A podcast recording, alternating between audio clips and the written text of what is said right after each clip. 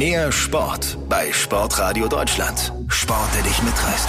Sport, der auch mal wehtut. Sport, der begeistert. Erlebe die ganze Welt des Sports. Von der Formel 1 bis zum König Fußball. Sportradio Deutschland. Rund um die Uhr und immer hautnah. Deutschlandweit über DAB Plus und weltweit im Web, in der App und auf Smart Speaker. Klicke sportradio-deutschland.de. Sportradio Deutschland. Denn es ist dein Sport. Diese Woche war der Zirkus in der Stadt. Genauer gesagt in zwei Städten.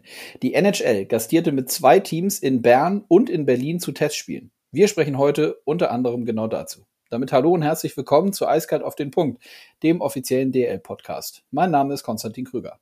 Am Wochenende startet also die beste Liga der Welt in ihre Saison in Europa. In Prag spielen die San Jose Sharks gegen die Nashville Predators. Christian Kapp, Journalist vom Tagesanzeiger in der Schweiz, wird das Geschehen beobachten. Er berichtet seit Jahren übers Eishockey, hat dabei natürlich die Schweizer Topspieler im Fokus. Er erzählt mir, wie er das Auftreten der NHL in Bern empfunden hat und warum er es grundsätzlich als gute Idee sieht, dass die Teams sich hier in Europa zeigen. Zudem spricht er über die sportlichen Idole für die Eishockeyjugend in der Schweiz. Namentlich sind das Roman Josi und Timon Meyer. Interessant zu hören ist, dass er Probleme auf die Schweiz zukommen sieht, oder anders, bei den Drafts seien die Deutschen zuletzt einfach schon besser gewesen, wie er sagt. Apropos Zirkus in der Stadt, wenn die NHL kommt, dann müssen sogar die Bananen genau abgezählt in der Teamkabine liegen. Aber hört selbst. Im Blick über den Tellerrand fokussieren wir den Start der Frauen-Bundesliga. Daniel Bartel trainiert seit drei Jahren die Frauen der Eisbären Berlin und er geht in diesem Jahr mit dem jüngsten Kader an den Start. 18,8 Jahre jung ist sein Team im Schnitt. Seine eigene Tochter spielt auch mit, gehört mit 21 Jahren dann aber schon zum alten Eisen. Mit ihm geht es also folgerichtig auch um eine Vater-Tochter-Beziehung und wie oft Eishockey am Küchentisch Thema ist. Und um die Ziele für die kommende Saison. Er ist nämlich davon überzeugt, dass die Berliner mit ihrer Unbekümmertheit für Überraschung sorgen können. Und damit rein in die aktuelle Folge. Viel Spaß beim Hören.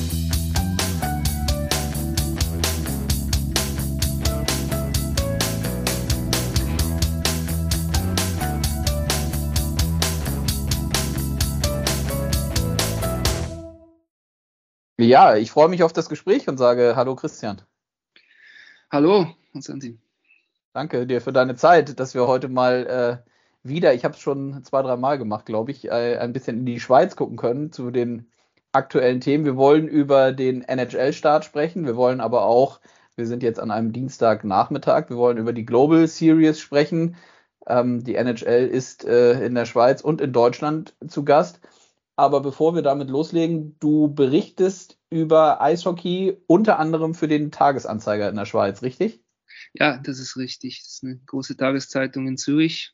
Wir berichten darum, dass die höchste Liga die National League angeht, über die ZSC Lions, den Stadt Zürcher Club und den EHC Kloten. Das ist eigentlich auch direkt bei Zürich. Aber wir gehören auch zu Tamedia, dieser Mediengruppe, und da gehört auch die Berner Zeitung, der Bund zum Beispiel dazu. Und ähm, im Sport haben wir eigentlich eine große Mantelredaktion und Eishockey machen wir sowieso ein bisschen alle etwas, ja, ein bisschen alles. Also ich bin fast öfter beim SC Bern als beim ZSC oder etwa mhm. gleich oft. ERC Kloten kommt natürlich auch ein bisschen dazu und hin und wieder auch Langnau, unser vierter Club, der auch im der Mediagebiet ist. Mhm. Ja, interessant. Und sag unseren Hörerinnen und Hörern mal, das bedeutet, berichtest du dann auch für die Zeitung und in erster Linie Tagesanzeiger, wie du gesagt hast, macht ihr täglich Berichterstattung über das Schweizer Eishockey oder ist es manchmal auch schwieriger, mit den Themen rund um Eishockey ins Blatt zu kommen?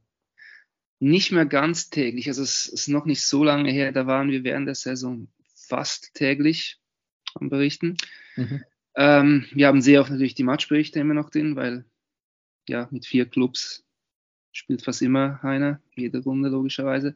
Ja. Wir probieren auch unter der Woche immer wieder Stories zu haben zu unseren Clubs. Was wir haben, ist die Sonntagszeitung auch noch, die gehört auch zu unserem Medienverbund. Und dort haben wir eigentlich mehr oder weniger immer ein Hintergrund Eishockey-Thema. Das, auf das konzentrieren wir uns eigentlich jede Woche.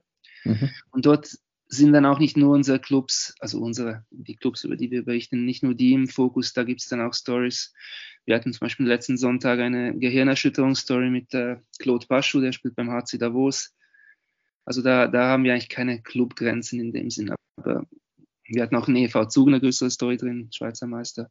Also dort haben wir eigentlich keine Clubgrenzen, aber unter der Woche beschränken wir uns meistens schon auch auf unsere Clubs. Dann haben wir natürlich noch den Podcast, den Eisbecher. Dort ist sowieso Eishockey völlig offen, überhaupt nicht Club, ähm, clubgebunden. Probieren wir auch ähm, diverse Hintergrundthemen zu beleuchten. Da reden wir fast eine Stunde jeweils mit unseren Gästen über alles Mögliche. Das ja, interessant. ist so etwa unser Programm, ja. Ja, sehr gut, sehr umfassend. Und den äh, Podcast kann ich gerne hier in den Show Notes nochmal verlinken, dass die Leute, äh, die Interesse haben, da auch gerne mal ähm, reinhören können. Sag noch kurz, deine Heimat, hattest du mir eben auch gesagt, in der Schweiz ist Davos. Das heißt, gibt es da dann noch irgendwie eine engere Verbindung zum HC oder nicht?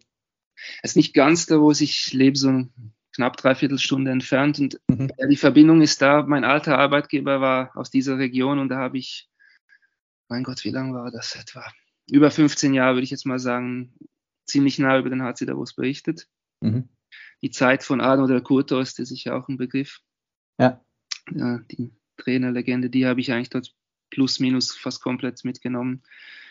Von dem her, ja, gab es schon eine engere Beziehung, aber die hat sich jetzt eigentlich, ja, weil ich jetzt seit über fünf Jahren nicht mehr in der Region arbeite, Stück für Stück schon ein wenig abgenommen. Aber klar, ich wohne in der Nähe, bin, bin nicht so oft dort, weil meine Arbeitsort jetzt vorwiegend Zürich und Bern ist, aber klar, das geht ja nicht vergessen. Ich war auch 22 Jahre hintereinander am Spengler Cup in dieser Zeit. Mhm. Also doch ein bisschen gab es schon eine Beziehung dort, ja.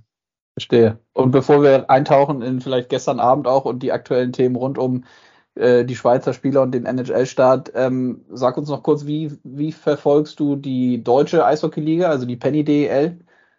Ja, da muss ich gestehen, schon nur sehr, sehr am Rande. Also mhm ich würde gerne auch mehr SHL Schweden, auch mehr Deutschland, auch mehr Finnland verfolgen, aber es hat sich ziemlich sich eigentlich ein bisschen abgenommen in den letzten Jahren, weil der ja auch, ja, wie soll ich sagen, wir haben genug zu tun, sag ich mal, mit ja, ja, schon verstanden. Es bleibt wie fast kaum noch Zeit übrig. Also gerade die SHL würde mich eigentlich schon viel mehr interessieren, auch ein bisschen die KHL früher.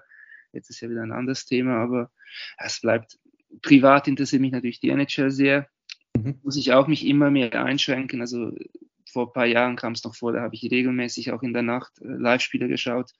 Playoffs sowieso, nächsten Morgen dann die anderen Spiele noch zeitversetzt geschaut. Komme ich leider, man wird auch ein bisschen älter halt, ja. Ist nicht mehr so frisch zum irgendwie von 1 bis 4 morgen regelmäßig Spiele zu schauen. Aber doch, die NHL würde ich sagen, privat, die interessiert mich schon noch mhm. ziemlich. Wir haben ja auch Spieler drüben, mit denen ich regelmäßig auch zu tun habe. Also doch, die verfolge ich schon noch. Aber DEL, tut mir leid, ich hoffe, du stellst mir keine Insiderfragen zu DEL, das käme nicht gut aus. Nein, das sparen wir uns dann, sparen wir uns heute mal aus und das soll ja auch nicht das Top-Thema sein. Und äh, du bist leider, das hatten wir eben auch schon kurz, bevor wir auf den Knopf gedrückt haben, dieses Jahr auch nicht beim Deutschland Cup. Da warst Nein. du ja mit der Schweizer Nationalmannschaft in den letzten Jahren dann schon teilweise, ne? Nee, ich, mit der Nationalmannschaft war ich eher selten unterwegs. Okay ich habe es schon verfolgt, oft auch aus dem Büro aus. Also die WM war ich nicht vor Ort, aber ich habe doch einige Aufgaben übernommen dort, um den Kollegen vor Ort zu unterstützen. Also die Spiele, die schaue ich schon. Ich war in FIS beim, am Heimturnier der Schweiz live dabei letzte Saison. Aber sonst im Ausland war ich eigentlich selten bis nie bei der Schweiz. Okay. Ja, und dieses Jahr, ähm, vielleicht, vielleicht noch zur Erklärung, die Schweizer sind dieses Jahr nicht beim Deutschland Cup dabei in Krefeld Mitte November, weil sie quasi eine, eine Liga oder den anderen, einen anderen Wettbewerb spielen, ne? Genau, sie dürfen erstmals mit den großen Anführungszeichen mitspielen. Aha. Das ist natürlich eine riesen Aufwertung. Ich denke, das steigert auch den Wert dieser Testspiele, weil du merkst schon, die ewigen Spiele gegen Deutschland und Slowakei, ich glaube, das hat sich schon ein bisschen auch abgestumpft. Ich, ich kann mir kaum vorstellen, dass irgendjemand jetzt das aufzählen könnte, wie oft man welche Resultate innerhalb dieser Turniere erreicht hat. Und jetzt ist man plötzlich ja bei den Großen dabei. Und ähm, es nehme ich auch Wunder, wie das auch auf das Aufgebot äh, Auswirkungen haben wird, weil Patrick Fischer hat ja dann oft einzelne Turniere auch extra für junge Spieler reserviert, dass da eine eher unerfahrene Mannschaft an die Turniere ging ich kann mir fast nicht vorstellen, dass du das jetzt machen kannst, wenn du dann nur noch gegen Tschechien, Schweden, Finnland spielst. Da musst du ja eigentlich fast mit, mit dem Besten kommen.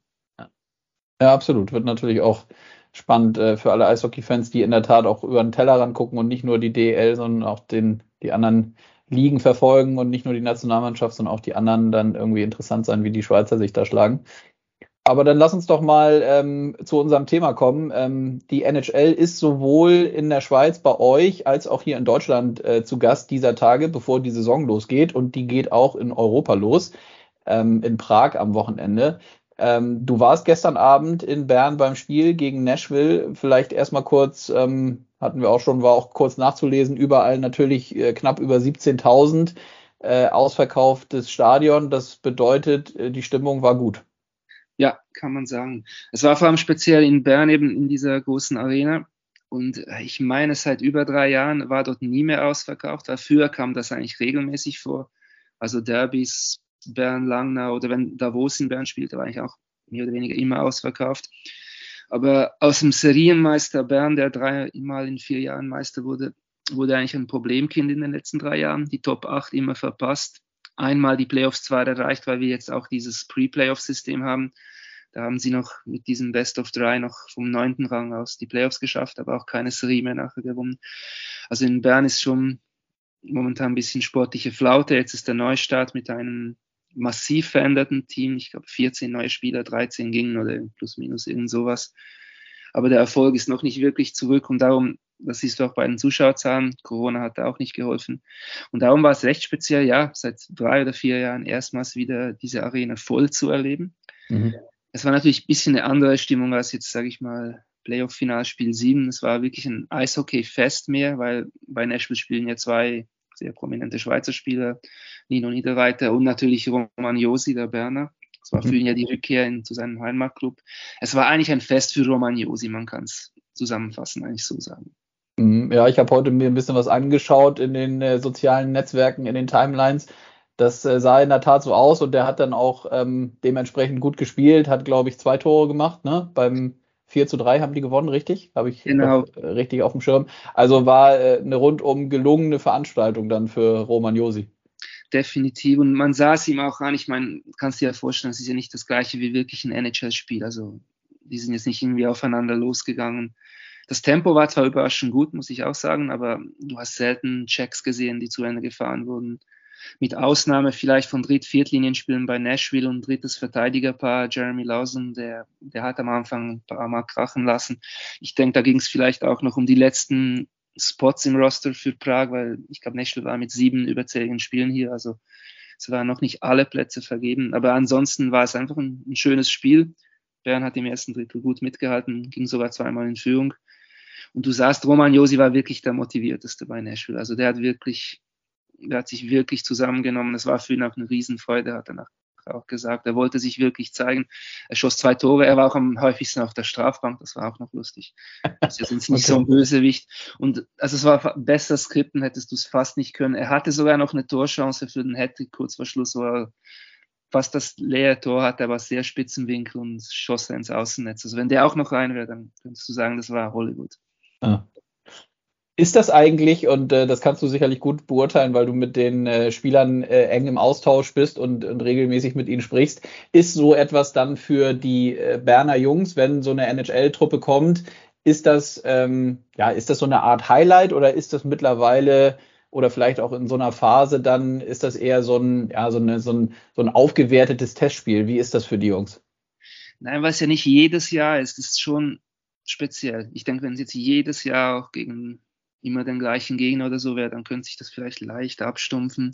Lustig ist ja, dass der Trainer der äh, Predators, ich glaube, der war auch Trainer der New Jersey Devils vor vier Jahren. Also es, es gab mhm. tatsächlich einen Rückkehr. Okay. Ich, ich, hoffe, ich erzähle hier keinen Blödsinn, aber ich glaube, der war wirklich in jener Saison wirklich bei den Devils. Mhm. Aber es war von dem her, ja, es war vier Jahre her. Es ist Roman Josi war hier, er hat ja noch wirklich gute Kollegen im Berner Team, die er kennt, also für die war es sowieso speziell. Beat Gerber, der 40-jährige Routinier, der seine letzte Saison spielt, war noch einer der ersten Verteidigerpartner als der junge Teenager Roman Josi. Ähm, seine erste Saison bei Bern spielte damals. Wir hatten auch extra das Bild bei unserem Artikel, wie Gerber und Jose sich am Schluss verabschieden. Das war ein sehr schönes Bild. Also von dem her denke ich, ist schon ein Highlight. Und es war auch eine willkommene Abwechslung, weil eben nach all diesen Problemen in Bern auch dem, ja, sage ich mal, okay bis mäßigem Saisonstart des SCB war es wirklich mal auch für die, denke ich mal, schön, wirklich einfach mal ein, Spiel zu spielen. Mhm. Dann gab es natürlich noch den deutschen Bezug, so wollen wir auch nicht vergessen. Dominik Cahun mhm. hat äh, sein Comeback gegeben nach langer Verletzungszeit und das war auch für Bern sportlich wichtig zu sehen, doch der ist jetzt langsam wieder ready, weil der wurde schon vermisst. Ist eigentlich als Nummer 1 Center vorgesehen und hat bis jetzt doch ziemlich gefehlt. Mhm. Und wie ist es bei den, äh, bei den Fans, bei den, bei den Menschen in Bern und grundsätzlich in der Schweiz? Ist da eine Art Euphorie da, wenn äh, die NHL äh, rüberkommt, dann in die Schweiz? Hier bei uns in Deutschland zum Beispiel, äh, die Kollegen äh, Bernd Schwickerath und, und, und Journalisten und Bernd war es, glaube ich, der geschrieben hat, der Zirkus ist in der Stadt äh, äh, angesprochen oder äh, auf das Thema, dass San Jose jetzt in Berlin ist. Ähm, ist das so ein bisschen was Besonderes für die, für die Fans, wenn die NHL kommt? Ich denke schon. Also diesmal war es wirklich anders, also noch spezieller wegen Josis Rückkehr. Aber es, es war irgendwie schon, ja, die Nashville Predators sind hier, aber es war eigentlich vor allem Roman Josis. Die, also ich habe so viele Nashville Jerseys mit Roman Josi auf dem Rücken gesehen oder auch für Bern Shirts. Das hat das Ganze schon ziemlich gesteigert. Mhm ich, darum denke ich, es lässt sich das fast nicht vergleichen mit den anderen NHL-Spielen, die hier waren. Zwar schon auch vor vier Jahren war es ja Nico Hischier, der zurückkehrte mit den Devils. Die NHL ja. schaut ja auch, glaube ich, dass die Teams, die kommen, schon irgendeinen Bezug haben zum Ort, wo sie sind. Dass es nicht gleich irgendein Team ist. Von dem her doch. Also es lässt sich nicht mit Fußball Champions League natürlich vergleichen, aber es war doch also du hast in Bern gestern schon, das Stadion ist natürlich ziemlich außerhalb, also in der Stadt selber merkst du nicht groß, aber es gab schon ziemlich Verkehrschaos. Schon, das Stadion war schon eine Stunde vor Spielbeginn, diese hiesige Stehrampe, die war voll. Es war auch ein bisschen anders, das Publikum, es kam natürlich nicht nur Bern-Fans. Also von dem her, ja, der Zirkus, es hat schon was. Also mhm. Und das trägt natürlich, ich sehe diesen Zirkusbegriff eigentlich auf zwei Ebenen. Einerseits das Fest und andererseits natürlich dieses bisschen Wichtigtuerische, das die NHL natürlich rund um so ein Spiel veranstaltet. All diese Regeln, ich meine, der SCB hat ja, das wird in Berlin genau gleich sein, über 100 Seiten Vorgaben, was alles anders sein muss, wie viele Bananen in welcher Kabine liegen müssen und wer sich wo wann aufhalten darf und nicht aufhalten darf die umbenannten Wireless-Netzwerke, die, die Stromversorgung, die umgestellt werden musste, weil die Nordamerikaner kommen natürlich mit ihren Geräten und uh, die nehmen natürlich nichts mit. Da muss natürlich für sie alles umgestellt sein und, und, und. Das könnten wir jetzt eine Stunde lang über das reden. Und das hat natürlich dann auch so ein bisschen diesen Zirkuseffekt, der recht amüsant ist, ja. Ja, aber das finde ich spannend. Wie blickst du denn da drauf? Also, das ist für dich ja eigentlich ein gefundenes Fressen als Journalist, wenn du darüber äh, berichten kannst, denn das gibt ja Geschichten äh, ohne Ende. Ähm, und wie blickst du da als, äh, als Eishockey-Fan drauf, wenn du sagst, du bist auch, äh, verfolgst die NHL seit Jahren irgendwie äh, eng oder versuchst das zu verfolgen? Was hältst du von diesem, ja, wie wir jetzt gesagt haben, von diesem Zirkus? Es ist lustig, das mal in einem anderen Land zu sehen, weil ich, ich bin ja auch häufig in der NHL selber die Spieler besuchen gegangen. Also in den letzten Jahren vor Corona war ich eigentlich jedes Jahr zwei Wochen unterwegs und habe so viele NHL- und AHL-Spieler der Schweiz probiert zu treffen. Von Aha. dem her gewöhnst du dich ja, wenn du das dort siehst. Aber jetzt das mal in der Schweiz zu sehen, die haben ja wirklich, ich denke, auf das kann man sich auch heute in Berlin noch einstellen. Du wirst die San Jose-Elemente aus ihrem Stadion auch erleben, also Maskottchen, ähm, Goalhorn ist exakt der gleiche, wenn sie ein Tor schießen, die Tormusik, die nachher kommt wenn es ein Powerplay gibt, dann kam dieses Hui, Hui, Hui, was das vom Sharks, ja. also von The Jaws ist in Nashville ja die Powerplay-Soundeinlage, auch das war. Du sahst auch, die, ähm, die Angehörigen der Predators hatten eine eigene äh, einen Abschnitt auf der Tribüne und da haben die natürlich das alles auch rhythmisch mitgeklatscht oder diese Bewegungen mitgemacht, die man dann auch in Nashville macht. Mhm. Also das war schon lustig, das mal in der Schweiz zu sehen und ich denke, da gab es doch einige Zuschauer, die sich nicht alles gewohnt waren. Also diese neuen Werbeunterbrüche, wenn die, die Jungs mit den Schaufeln kommen, um das Eis weg, wegzukratzen, da gab es jedes Mal ein gellendes Pfeifkonzert ab dem zweiten Mal, weil da haben sich viele genervt, dass das Spiel dann so ewig lange geht, mit all den Unterbrüchen, die längere Titelspausen, diese Kommerzialisierung auch mit Maskottchen. Also das war lustig zu beobachten, definitiv, ja. Äh, was hältst du denn grundsätzlich von dem Schritt? Also ich nehme es zumindest so wahr, ich habe jetzt äh, natürlich auch in Vorbereitung für die, für die Folge jetzt, aber weil eben äh, die NHL jetzt auch mal wieder zu Gast hier in Deutschland ist, natürlich äh, versucht, ein bisschen was, äh, bisschen mehr zu lesen oder mehr zu verfolgen als sonst. Und es ist ja schon so, dass die Ankündigung da ist, dass ähm, dieses kommen in, in äh, andere Länder nach Europa von der NHL, dass das ein Stück weit forciert werden soll. Ist das denn etwas aus deiner Sicht, was die NHL auch einfach stärker machen muss und sollte? Schlussendlich geht es ja wahrscheinlich um die Vermarktung, dass du noch mehr Merchandising hier absetzt und noch mehr präsent bist. Irgendwann war doch mal die Rede, dass es vielleicht irgendwann mal eine Division in Europa gibt. Das, das kann ich mir wenig wirklich vorstellen. Also wie soll das funktionieren? Dann mhm. fliegst du dann wirklich die ganze Zeit hin und her als European Division. Also ich, ich weiß nicht, aber ich kann mir das wenig vorstellen. Ja, ich auch nicht. Also das wäre eigentlich auch aus anderen Dingen absurd. Aber ja, ja, ja. US Sports und absurd, ich glaube, da das alleine wird es nicht verhindern. Und darum denke ich, die Präsenz schon wichtig, ja, definitiv. Also ich glaube, es gibt auch extrem viele NHL-Fans in Europa in diesen traditionellen Eishockey-Ländern. Also das, da hast du gestern am Merchandise. Es war so viel Nashville-Zeugs, dass du sahst, das kann ja nicht alles aus Nordamerika gekommen sein. Also vielleicht unterschätzen sie das sogar, wie viele Leute hier sich eigentlich für die NHL oder für, zumindest für die Spieler aus ihrer Region, die dort drüben spielen, interessieren. Ich weiß nicht, ist das in Deutschland auch also wird das jetzt in Berlin auch so aussehen, dass du Sharks Merchandise ohne Ende sehen wirst oder ist das vielleicht weniger ausgeprägt? Ja, das ist eine gute Frage. Also ich werde das heute Abend mir, ich bin jetzt leider nicht im Stadion, heute Abend ein Kollege ist da, ähm, guckt sich das live an, aber ich werde es mir natürlich im Fernsehen angucken. Ich bin so ein bisschen, ich glaube nicht, dass es ganz so sein wird. Also ich kann es mir irgendwie nicht vorstellen. Ähm, ich glaube, da ist die, diese Story, die ihr hattet mit Roman Josi und den, und den beiden Spielern, ähm, oder gerade mit Romagnosi ist, glaube ich, auch noch mal ein Stück weit ja, ein Stück weit besser für die, für die Gesamtstory als jetzt hier in Berlin. Gar nicht, gar nichts gegen Nico Sturm, der hat den Stanley Cup Gut, gewonnen. Ich sagen, ja, ja, ja, aber ich glaube, da ist, da fehlt die Verbindung so ein bisschen zu den Eisbären nach Berlin und zu den, äh, zu den Fans. Ähm, aber ansonsten ist das sicherlich für die Leute, die da hingehen, ist das heute, äh, ist das am, am Dienstagabend ein tolles Event. Ähm, wie blickst du denn grundsätzlich auf den Saisonstart, wenn man mal äh, jetzt auch die Schweizer Spieler so ein bisschen in den Blick nimmt, die in der NHL unterwegs sind? Gibt es da äh, vielleicht auch jüngere Jungs aus deiner Sicht, die auf sich aufmerksam machen können? Na, das ist eine ganz andere Story. Das sieht man, glaube ich, auch beim Draft.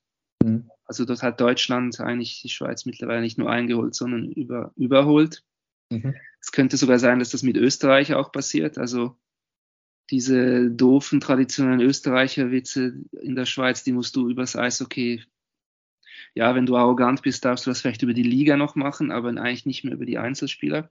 Ein mhm. gutes Beispiel: 17-jähriger Verteidiger bei Kloten, David Reinbacher, Riesentalent. Wir haben keine Schweizer 17-jährigen Talente, Verteidiger, die in, der, in unserer höchsten Liga spielen. Mhm. Nicht mal annähernd. Also, mhm wir haben, ich habe extra vorher nachgeschaut, weil diese Story habe ich jetzt in den letzten ein, zwei Jahren doch ein paar Mal gemacht. Die jungen Spieler in der Schweiz, du kommst immer auf die gleichen Namen. Du hast Simon Knack bei Davos, der war bei der U20 WM. Du hast ähm, Josh Farney beim SCB. Und ja, nachher wird es dann schon mal, mal knapp. Du hast schon Spieler, die ja ein bisschen Eiszeit bekommen, aber so in wirklich guten Rollen. Nee, das gibt es nicht mehr. Wir hatten Liam Bixler natürlich jetzt erst unten drauf, letzten mhm. Mal. Mhm. Aber das ist für mich ein bisschen wie Nico Hischier 17. Das ist ja nicht die Regel. Das ist quasi, das gibt es einfach. Gewisse Spieler kannst du höchstens verhindern, aber nicht, nicht, nicht äh, heranzüchten, dass das jetzt Nummer eins Drafts werden. Für mich geht es da mehr um die Breite und die, die fehlt auch. Und Liam Wixel ist sowieso eine spezielle Story. Das ist jetzt für mich keine typische Schweizer Eishockey-Story. Also ja, in der Breite, nee, also da kommt wirklich ziemlich wenig nach. Sieht man ja auch U20, U18 WM. Also ich glaube, die Schweiz verlor ja U20 WM gegen Deutschland, aber bei Deutschland fehlten ja eigentlich doch diverse gute Spieler. Und die Schweiz hatte eigentlich außer Bixel, das ist eben eine Story für sich, der durfte nicht mit, mhm. hat eigentlich die besten, die wir haben im Moment dabei. Mhm. Und was ist mit dem, äh, den Timo Meyer hatten wir jetzt noch gar nicht angesprochen. Der spielt mhm. äh, am Dienstagabend ähm, gemeinsam mit Nico Sturm eben gegen die Eisbären. Der spielt auch in San Jose. Ähm, ist das aus deiner Sicht eigentlich, ist das ein Leistungsträger in dem Team in San Jose?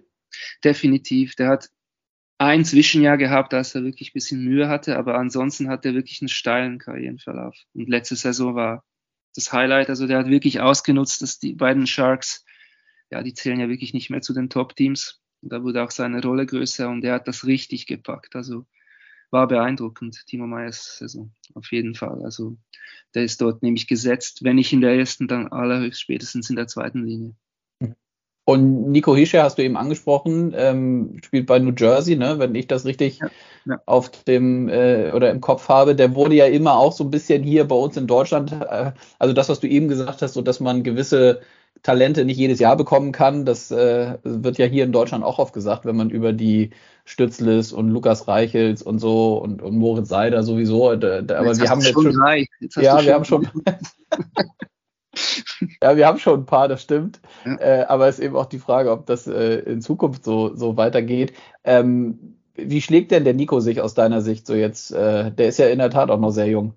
So nur kurz, um das noch ergänzen, Peterka hast du jetzt gar nicht erwähnt. Ja, also, ihr seid schon in der Situation im Zweitrunden-Draft, das haben wir auch noch so nebenbei. Ja. Das ist noch lustig. Nee, also Nico ist definitiv auch in der oberen Liga, logisch. Er, ist nicht, er wird vielleicht nicht so extrem wahrgenommen, auch bei uns, weil er nicht so die Scoring-Maschine ist. Aber er ist ja Captain in New Jersey, er ist ein wirklich so ein Allrounder, Spielertyp. Er hat sich richtig zu einer Leaderfigur entwickelt. Aber von ihm siehst du jetzt nicht wie bei Kevin Fiala oder bei Timo Meyer diese Highlight-Real-Goals. Also für mich auch ein bisschen zu Unrecht wird er da vielleicht ein bisschen weniger genannt, wenn es da um die sogenannten Schweizer Stars geht. Und natürlich Roman Josi. Wie konnte ich jetzt den vergessen nach gestern? Ja. ja. Wie lange will denn der eigentlich noch spielen, Roman Josi, weißt du das? Wie lange der noch spielen will? Mhm. Der hat ja noch einen ja. ewigen Vertrag, hat er doch kürzlich erst unterschrieben. Ja. Also der ist schon noch eine Weile dort präsent, denke ich. Ja. Also, das ist ja auch Verteidiger, die hören ja nicht mit Anfang 30 schon auf. Ja, und wenn du das dann richtig, ja genau, ja, ja, wenn du das dann mit der Erfahrung richtig machst, dann kannst du in der Tat ja auch, also ich meine, wenn du körperlich gut davor bist und äh, auf dich achtest und so, dann sind es in der Tat auch ein paar Jungs, die wirklich auch noch nicht ins hohe Alter, aber die äh, noch ein paar Jahre spielen können. Ne? Also bei Josi kann ich es mir eh vorstellen, weil der vom Spielstil, das ist ja nicht der Verteidiger, der jetzt die Open Ice Hits sucht oder der, der brutale Abräumer vor dem Tor ist. Also der spielt ja wirklich intelligent, der ist ja so so eine Art stürmender Verteidiger, aber hat sich defensiv auch sehr gut verbessert in den letzten Jahren. Also logisch, und du seine Auszeichnungen auch ansiehst. Aber rein vom Spielstil ist das für mich einer, der, der kann lange spielen, ja. Weil ich denke, die, die physischen Spieler, auch die Stürmer, bei denen wird es ja irgendwann mal zum Problem. Du kannst nicht bis 38 der Hard-Hitter sein, der auch permanent ja auch einsteckt. Von dem her sehe ich Roman Josi definitiv als noch sehr lange in dieser Liga. Thema Gehirnerschütterung, die betreffen ja alle, das ist dann wieder eine andere Story. Aber nehmen wir mal jetzt mal an, das ist bei ihm kein Thema mehr, dann sehe ich den definitiv noch viele Jahre in der NHL. Ist das eigentlich, vielleicht als abschließende Frage, wenn wir auf die Zielgerade mal kommen, ist das auch eine Person, die das Schweizer Eishockey dann und vor allem auch die Jüngeren, also die Jungs und Mädels, die irgendwie Eishockey spielen wollen, ist das die Person, auf die die meisten gucken oder sind es eher so diese jüngeren äh, Shootingstars, sage ich mal, äh, die dann irgendwie schon, wo du merkst, dass die Jungs und Mädels heiß drauf sind, genauso zu spielen wie Nico Hischer? Also du meinst die jungen ausländischen, so KLMK, alle sein? Nee, ich meine eure, die jüngeren eigentlich den, so aus deiner Sicht, was den Nachwuchs in der Schweiz angeht, ähm, die vielleicht mal irgendwie den, den Sprung schaffen wollen, gar nicht so zwingend erstmal in die, äh, zu, sofort in die NHL, aber vielleicht auch in die, in die ersten Mannschaften in der Schweiz. Ist, ist so ein Romagnosi so ein, ist das letztlich so ein, so ein Nationalheld im, im Eishockey? Vielleicht ein bisschen übertrieben gesagt? Ja, ist vielleicht ein bisschen übertrieben. Also natürlich schauen, schaut man auf die, aber ich glaube, dort sind dann auch ein Nino Niederreiter, stehen genau, würde ich sagen, fast auf gleicher Stufe als Vorbilder. Mhm. Weil wir haben ja die, diese diversen Wege und ich würde sogar dort Liam Bixel dazu zählen, weil der hat jetzt ja, also er ist ja noch nicht in der NHL, aber ich, ich, da bin ich überzeugt, er wird es schaffen. Der hat es ja via Schweden geschafft, dann haben wir Nino Niederreiter, der hat es via kanadische Juniorenliga geschafft. Roman Josi hat es via die Schweizer Liga geschafft. Also das, die, die haben eigentlich alle aufgezeigt, du kannst es in die NHL schaffen auf diverse Arten und Weisen. Darum denke ich, in Sachen Vorbild sind die auch Hischer etwa auf, auf einer Ebene. Also ich bin sicher, wenn das Spiel jetzt im Wallis gewesen wäre, dann hätten wir das gleiche mit Nico Hischer so erlebt, dann wäre das der Volksheld dort gewesen. Okay. Kommt es wahrscheinlich auch so ein bisschen auf die Zielgruppe oder wie alt die Jungs und Mädels sind ne, in Zeiten von Social ja. Media und so. Genau. Äh, und sie haben ja noch diese Leute jetzt zum Anschauen. Ich weiß nicht, wie das in fünf bis zehn Jahren sein wird, weil dann ist diese Generation, über die wir gerade reden, die wird ja dann nicht mehr da sein. Ja. Und wenn dann wirklich so gut wie nichts nachgekommen ist, das wirkt sich ja dann wahrscheinlich schon auch auf die kommenden Generationen aus. Ja, dann hast du all diese Vorbilder nicht mehr, dann ist es wie nicht selbstverständlich, dass du zu solchen Leuten hochschauen kannst. Ich denke, wir nehmen das aber ein bisschen fast als selbstverständlich mittlerweile wahr. Wir hatten ja vorher ja auch nie diese Spieler in der Schweiz. Plötzlich mhm. hast du Jahr für Jahr First Round drafted, der Spieler. Irgendwann denkst du, ja, das ist ja wie, ja klar, haben wir jedes Jahr. Und jetzt hat das Jahr für Jahr ein bisschen abgenommen und irgendwann kommt dann wahrscheinlich der Schock. Also wenn man sich ja mit Finnland oder sogar Schweden vergleicht, das ist ja, ich denke, das kennt ihr in Deutschland auch. Das ja, das kennen wir auch. Das ist ja, das darfst du gar nicht vergleichen. Und rein von der Anzahl Einwohner her dürfte man sich ja mit Finnland vielleicht schon ein bisschen vergleichen. Aber nee, das ist lieber nicht. Da da wird es dann fast schon peinlich, ja. Ja, das stimmt. Der Vergleich hinkt dann wohl. Ja. Äh, und sag mal wirklich abschließende Frage: Schaffst du es dann in absehbarer Zeit, weil du das gesagt hast, dass du immer eigentlich versucht hast, rüber zu fliegen und die Jungs äh, äh, auch vor Ort zu sehen und mit ihnen zu sprechen? Ist das mal wieder angedacht oder ist das aktuell schwierig? Äh, es war eine Idee für diese Saison wieder. Aha. nach Corona, aber ich habe es jetzt sein lassen, weil wir haben hier auch mit personell Engpässe und Sachen und wenn ich da einfach zwei, drei Wochen weggehe, na, das das will ich gar nicht, das käme nicht gut aus. Also, ich will nicht sagen, es braucht mich unbedingt hier, aber wir sind wirklich im Moment, wir haben Krankheitsfälle und Sachen und sonst Ausfälle und ja, kann ich gar nicht groß drauf eingehen, aber wir brauchen wirklich jeden hier, den wir haben. Aber ich denke vielleicht nächste Saison, warum nicht? Ja. Also es muss auch immer, es ist ungemein schwierig, einen Spielplan dann auch für mich zu zusammenstellen. Das ist eine halbe Doktorarbeit jeweils, weil ich möchte dann wirklich in kürzester Zeit so viele wie möglich treffen. Und da musst du permanent drauf schauen, haben sie gerade einen Homestand. Also ich kann nicht einen treffen, wenn der auswärts unterwegs ist und nur für ein Heimspiel schnell kommt und dann wieder weg ist. Ja. Dann ein Zwischentag dazwischen, wo sie keine Spiele haben und, und, und. Und das probierst du dann mit fünf, sechs Teams plus noch AHL, haben wir ja gar nicht gesagt, haben wir auch, auch nicht mehr gerade viel Spiele, aber versuche ich auch, dann vielleicht den einen oder anderen zu treffen. Und es ist gar nicht so einfach, so eine Reise in zwei Wochen zusammenzustellen. Hm. Ja, verstehe ich. Ist denn der Kontakt ansonsten zwischen dir als Journalist und den Spielern funktioniert das reibungslos, wenn die drüben sind und in ihrem Daily Business, äh, kannst du mit denen dann, gehst du direkt auf die zu und musst das über die Clubs laufen? Wie ist das eigentlich? Hat ein bisschen jetzt abgenommen. Vorher war es eigentlich schon viel häufiger, ja. Ähm, mhm. Es kommt auf den Spieler drauf an. Also gewisse kontaktiert man direkt. Also ich habe jetzt noch nie erlebt, dass das die Clubs groß kümmert, wenn jetzt die, was die in den ausländischen Medien stattfinden. Es ist ein bisschen anders, wenn du dann dort bist dann mhm. ist alles auch dort, wie erwähnt vorhin, Bern, alles ist geregelt natürlich, wann du ja. wie lange mit wem wie sprechen kannst. Aber alles, was eigentlich außerhalb stattfindet, ist dann wieder, eigentlich wieder, ja, ist schon locker. Ja. ich nehme jetzt auch Eishockeyspiele eigentlich eher locker wahr. Ich kann mir das jetzt mit Fußball unmöglich vorstellen, dass du so einen Kontakt hast und.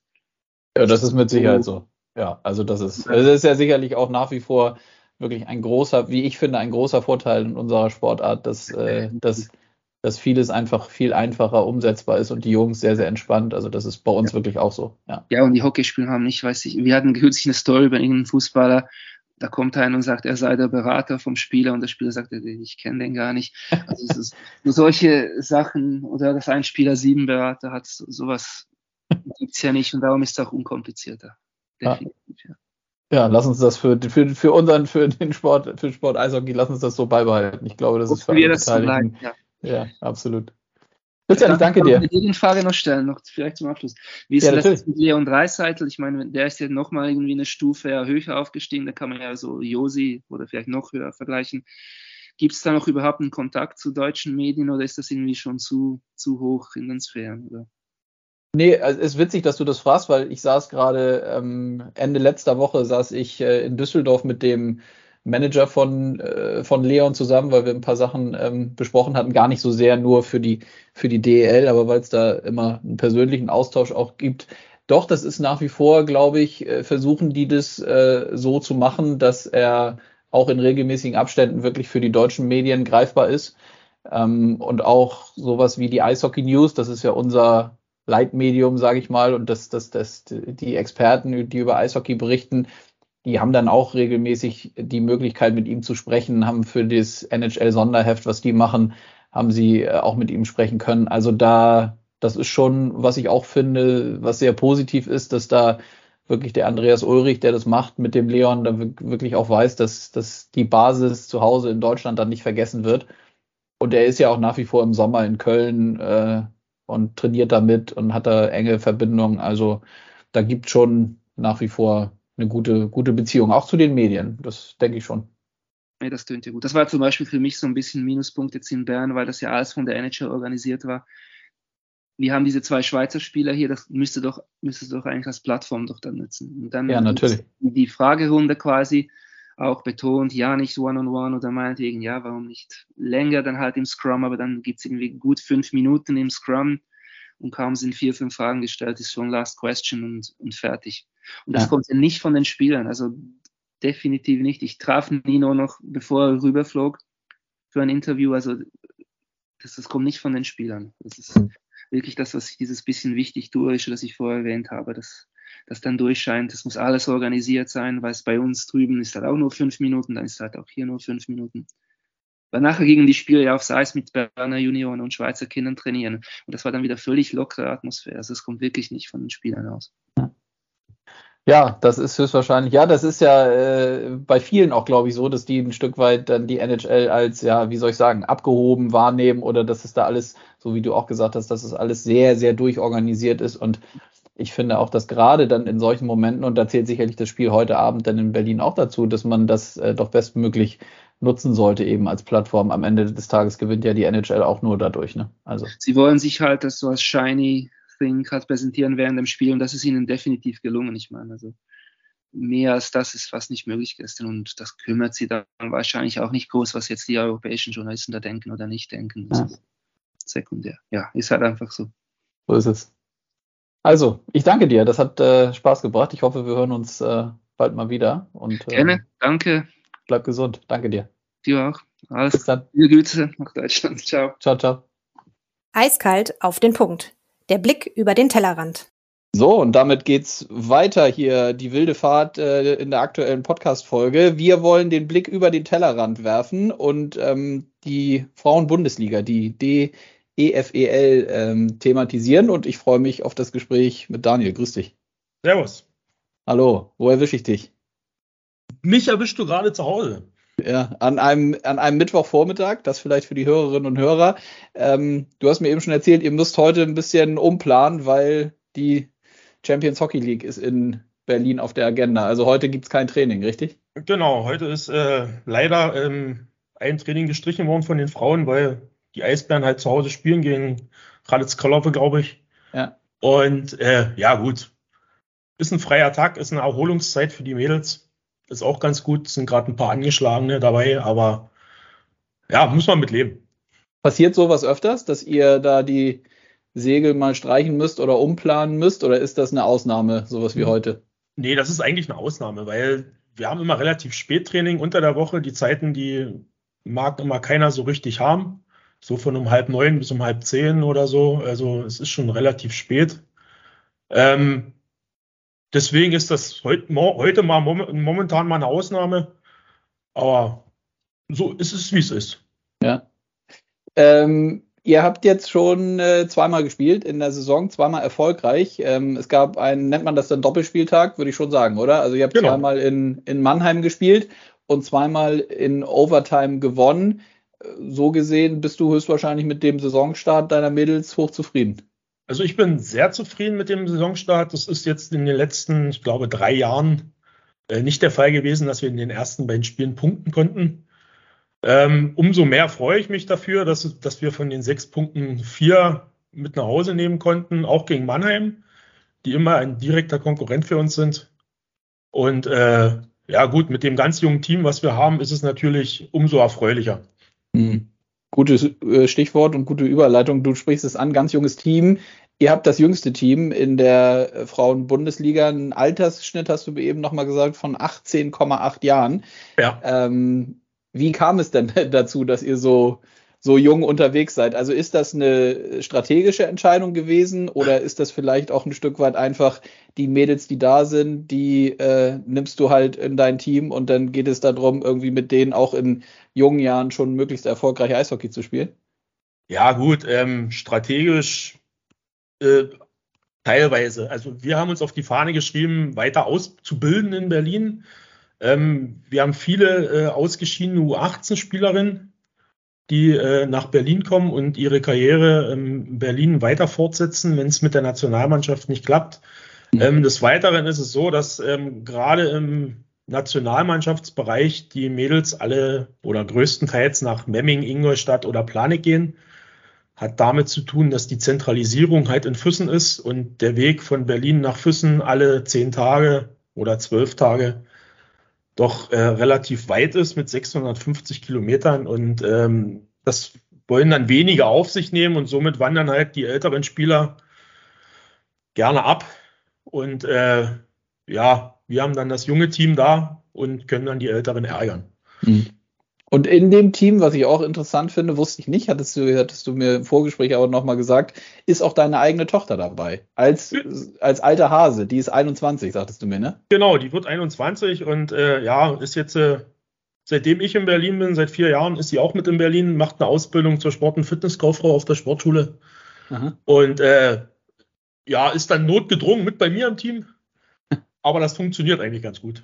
Ja, ist das wie, wie, es ist ja immer natürlich eine gern genommene Frage, dann bei so einem Thema mit äh, Vater und Tochter in einer so einer Sportmannschaft, ist das, äh, also funktioniert das immer reibungslos oder versteht sie auch, dass es dann mal, wenn es angesagt ist, aus deiner Sicht mal eine etwas, einen etwas strengeren Ton gibt? Wie muss man sich das vorstellen? Hm, ich versuche immer alle gleich zu behandeln. Äh, mhm. Ist natürlich klar, wenn meine Tochter mit, äh, mit trainiert oder mitspielt, dass äh, in gewisser Maßen die eigenen Kinder dann immer ein bisschen strenger behandelt werden, damit man nicht äh, den Anschein hat, äh, sie bevorzugen zu oder sie zu bevorzugen. Ja. Und das ist dann immer eine Gratwanderung, aber über die Jahre hinweg bin ich eigentlich ganz gut äh, klargekommen damit und kann das auch ganz gut auseinanderhalten, privates und, äh, und Eishockey und berufliches ähm, sodass ich dann sage, okay, nach dem Spiel ist nach dem Spiel, dann ist wieder Familie angesagt und alles, was äh, währenddessen ist, ist halt Arbeit, sage ich jetzt mal. Ja. Aber ihr sprecht dann schon privat zu Hause viel über Eishockey und über das Team oder ergibt sich das vielleicht auch gar nicht so, weil sie auf der, auf der Sportschule ist, wie du gesagt hast und also ihr seid höchstwahrscheinlich nicht jeden Abend dann am Abendbrotstisch zusammen, oder? Nee, das nicht. Sie ist, äh, sie wohnt im Internat. Ich habe eine eigene Wohnung in Berlin. Ja. Also man, man läuft sich dann schon äh, doch recht wenig über den Weg, außer im Stadion. Und ähm, ist auch ganz gut so, weil ähm, ja, sie soll ihre Freiräume haben, ich will meine Freiräume haben, sage ich jetzt mal. Und ähm, im privaten Bereich wird eigentlich relativ wenig über das Eishockey gesprochen und über die Situation, was in der Mannschaft ist. Ja, sicherlich habe ich dann ein Ohr schneller an der Mannschaft, wenn irgendwelche Probleme auftauchen. Das ist auch ganz gut so. Aber ansonsten ist das eigentlich äh, sehr getrennt. Mhm. Stimmt es eigentlich, das habe ich mir nochmal äh, durchgelesen oder einen Artikel gefunden, dass einige deiner Mädels auch durchaus ähm, eine etwas längere Anreise haben? Also sprich, dass die nicht alle aus Berlin oder dem Umkreis kommen? Genau, das ist halt das, das Problem, was wir in Berlin haben. Wir haben an sich so keinen eigenen Nachwuchs aus, von den Eisbären. Mhm. Ähm, und äh, dadurch, dass halt viele Spielerinnen dann im älteren Jahrgang, ich sag mal jetzt mit 23, 22, 23, dann, äh, wenn sie ihr Studium dann beendet haben oder einen anderen Studienlehrgang nehmen, abwandern aus Berlin, ähm, müssen wir natürlich zusehen, dass wir äh, Spieler wieder rankriegen. Und in Berlin, dadurch, dass man keine eigene Nachwuchs hat, ähm, müssen wir halt sehen, dass wir aus den anderen Bundesländern wie Sachsen oder äh, aus, selbst aus ähm, Niedersachsen und Hamburg, wo die Mädels dann herkommen, äh, die nach Berlin lotsen. Mhm.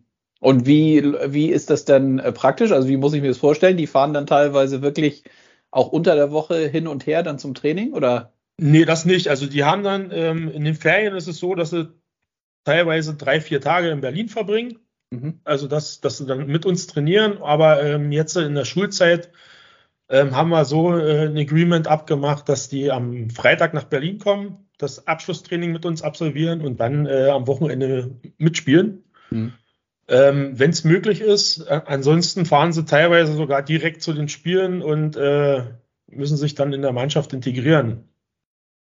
Also es ist jetzt nicht einfach ähm, ohne Training, wenn man ja doch ein paar Spielzüge dann einstudieren möchte, äh, die Mädels mehr oder weniger zu integrieren. Ja, ja, glaube ich. In der Tat eine, eine zusätzliche Herausforderung. Ja, ja, was, was ist denn, ähm, wenn wir auf Sportliche gucken, was ist denn drin aus deiner Sicht mit deiner jungen Truppe in dieser Saison? Ja, ich glaube, wir können ganz gut überraschen. Also das ist uns, ich, ich würde fast sagen, man unterschätzt uns mhm. zum Teil. Also die sind alle noch sehr jung, die sind unerfahren, die, also so das Übliche. Und äh, aber ich bin der Meinung, dass, dass die Mädels, wenn die sich dann einmal so wirklich zusammengefunden haben, äh, sie über sich hinauswachsen können. Ne? Und das ist so dieses, dieses Pushen von, von Jung und dieses, äh, dieser Ehrgeiz, den finde ich eigentlich ganz, ganz hervorragend, auch in der Mannschaft und dieses Zusammenhalten zwischen ganz jung und relativ alt, sage ich jetzt mal mit 21. Ähm, ja, das funktioniert und ich bin der Meinung, dass wir, also Grundziel wird dies Jahr sein, Playoffs und was dann passiert, dann, das, das steht in den Sternen. Mhm. Und ganz oben oder die, die, die Favoriten sind die üblichen Verdächtigen, sage ich mal. Also Ingolstadt, Planek sind da sicherlich zu nennen. Ähm, wer noch? Ja, also für mich ist äh, wirklich Memming dies Jahr äh, Top-Favorit, okay. weil die mhm. haben an sich ähm, ihren Kader relativ stetig behalten zum letzten Saison. Ähm, Ingolstadt sind äh, vier Spielerinnen nach Schweden abgewandert. Ähm, Planik haben einige Spieler aufgehört, beziehungsweise haben andere Funktionen übernommen und oder sind abgewandert nach äh, in die USA. Ähm, also es ist wie so eine Wundertüte. Das, man weiß noch nicht wirklich, wie, wie man steht, wo man steht. Und äh, das haben jetzt die Spieler am Wochenende Planik gegen Ingolstadt auch schon gezeigt. Auch relativ enge Spiele, die zugunsten von Ingolstadt ausgegangen sind. Und äh, aber man sieht, dass da wirklich noch nicht, noch nicht alles erreicht ist oder noch nicht alles hervorgerufen wird, was man, also wo man Aussagen hätte treffen können. Mhm. Zu Hause spielt ihr im Valley, das vielleicht für diejenigen, die das noch nicht wussten oder aus Berlin kommen und dann vielleicht mal äh, bei den Frauen auch vorbeigucken wollen. Ähm, hattest du mir auch noch mal erzählt ähm, und hatte ich auch noch mal nachgelesen, dass bei euch ja im Vergleich zu den anderen Stadien schon mit am meisten los ist. Ne? Also ist das ein, ist das ein, kann das ein Vorteil sein, dass so eine, so, so, so eine Art Fanclub sich auch gefunden hat und euch da bei den Heimspielen supportet und anfeuert? Also ein Vorteil ist, glaube ich, das ist auf alle Fälle, weil Aha. es ist halt wie überall, wenn die eigenen Fans dich nach vorne brüllen, äh, gibt es nochmal so einen Extraschub. Man will sich eigentlich immer von der besten Seite zeigen, den Fans gegenüber. Und äh, ich glaube schon, dass die Mädels zum Teil, die jungen, jungen Mädels zum Teil ein bisschen überrascht sind, beziehungsweise ein bisschen erschrocken sind von der Kulisse dann. Mhm. Aber äh, das, das ändert sich dann mit der Zeit und die werden dann auch relaxter und ähm, finden das eigentlich ganz gut. Und nach dem Spielen kommt man sogar mit denen ins Gespräch. Also es ist wie für uns die eigene Fanarbeit. Und ähm, die Mädels merken dann auch, dass es für sie, dass, dass es auch ihnen gut tut. Mhm. Du machst es jetzt, äh, hattest du mir gesagt, drei Jahre, ne? Drei Jahre bist du für genau. das Team verantwortlich, vier Jahre ja. in, in Berlin. Ähm, wenn wir auf die Entwicklung des, des Frauen-Eishockeys mal blicken, ähm, was ich auch schon mit meinen anderen Gesprächspartnern hier in den letzten Monaten natürlich immer mal thematisiert hatte, wenn es um das Thema Freien Frauen-Eishockey geht. Wie siehst du das? Was, wie hat sich das so die letzten drei Jahre aus deiner Sicht, wo du das jetzt auch beurteilen kannst, ähm, wie hat sich das entwickelt? Ja, entwickelt, also es hat sich schon sehr gut entwickelt. Also die, die Arbeit ist da schon weit nach vorne gebracht worden, auch durch die Nationalmannschaft zum Teil. Ähm, auch im, im, im ganzen ringsherum, äh, man spricht doch wesentlich öfter über Frauen-Eishockey wie noch vor drei Jahren oder vor vier Jahren. Mhm. Und äh, ja, ich hoffe, dass das, dass das dahingehend noch eine Weile anhält oder noch ein bisschen mehr gepusht wird, auch durch die DL jetzt und durch die DL2, dass man da noch ein bisschen irgendwo noch mehr äh, Gehör bekommt und noch mehr Unterstützung bekommt. Mhm. Und das hatten wir eben auch besprochen, deswegen kann ich das auch gerne jetzt nochmal fragen. Du glaubst natürlich auch, dass gerade so kommunikativ es gut wäre, wenn man auch über die Saison, über die bekannten Wege, auch gerade digitalen Kanäle, Social Media Kanäle, dann auch ähm, ja, äh, euch in Action sehen kann und nicht nur in Anführungszeichen, und das ist jetzt gar nicht negativ gemeint, sondern das ist ja positiv, dass unser TV-Partner Magenta Sport zum Beispiel auch die Frauen-WM äh, gezeigt hat. Aber es geht natürlich auch darum, zwischendurch was zu zeigen. Ne? Genau, also es wäre schön, wenn man dadurch, dass die Spiele jetzt alle aufgezeichnet werden, ähm, dass man sich da vielleicht äh, zwei, drei Minuten rausschneidet von jedem Spiel oder über, über das Wochenende berichtet, dann beim in, der, in den Pausen von, der, von den DEL-Spielen, dass man da vielleicht ein paar Szenen reinschneidet und zeigt, äh, dass es doch äh, irgendwo doch sehenswert ist, ähm, dass die Frauen auf einem gewissen Niveau schon sind und äh, nicht abgestempelt werden wie, äh, ja gut, äh, Hockey ist keine Frauensache. Mhm. Ne? Also das hat sich ja dementsprechend auch komplett gewandelt. Ja, absolut stimmt. Gibt es eigentlich, ähm, letzte Frage, gibt es Berührungspunkte zu den, zu den männlichen Teams der, der Eisbären oder ergibt sich das schon gar nicht, auch unter der Woche, weil so wie du gesagt hast, ihr trainiert, wenn die Jungs höchstwahrscheinlich auch, also zumindest die, die Erwachsenen, die trainieren ja nicht abends so spät, ne? Nee, die trainieren vormittags 10 bis 12 und ja. äh, wenn wir da abend um halb neun aufs Eis gehen, ist von denen niemand mehr zu sehen. Also Berührungspunkte in der Hinsicht haben wir jetzt äh, eigentlich gar nicht. Hm. Ist das oh. schade aus deiner Sicht? Also, also ähm, ich, ich, weiß, es ist dann natürlich schwierig. Also die Profis trainieren, wie gesagt, vormittags und haben ja sowieso einen straffen Terminplan ja. mit den ganzen Spielen. Ähm, mit den Jugendmannschaften ist es höchstwahrscheinlich noch mal ein bisschen was anderes. Die trainieren dann ja über den Tag verteilt im Valley, oder? Genau, also dadurch, dass es ja eine Sportschule ist, sind ähm, die U15, U17 und U20 trainieren halt auch relativ häufig Vormittag oder Mittag. Mhm. Ähm, Nachmittag trainieren die Nachwuchsmannschaften, also alles, was unten drunter ist, äh, U13 ja. und drunter. Ähm, ja, Berührungspunkte gibt's. Also die Mädels, die schaffen sich schon die Berührungspunkte durch die durch Social Media und allem möglichen. Also die sind da schon mit einigen Spielern in Kontakt, mhm. auch von der U20 und ähm, also das, das funktioniert schon. Es sind auch ab und zu mal äh, auch schon Spieler gesichtet worden bei den Frauenspielen, mhm. wo ich sage, okay, ähm, es funktioniert. Aber äh, jetzt so in der Regel ist, halt, ist der Kontakt halt relativ gering. Mhm. Na gut, auch ein Stück weit verständlich. Aber wenn es die Berührungspunkte gibt, ist das ja auch äh, was ja, Positives und sicherlich richtig. auch was, was, wo man dran anknüpfen kann, um das Thema Frauen-Eishockey dann auch in dem Bereich irgendwie zu manifestieren. Genau. Daniel, ich danke dir für deine Zeit, ähm, Gerne. dass wir das besprechen konnten. Drücke die Daumen. Ihr macht jetzt äh, wie genau weiter in der Saison? Also, wir hatten das Doppelwochenende in Mannheim besprochen. Wie geht es jetzt weiter? Jetzt das nächste Wochenende geht es nach Miesbach äh, zum EC Planek und danach ist am 15. und 16. unsere ersten Heimspiele im Valley.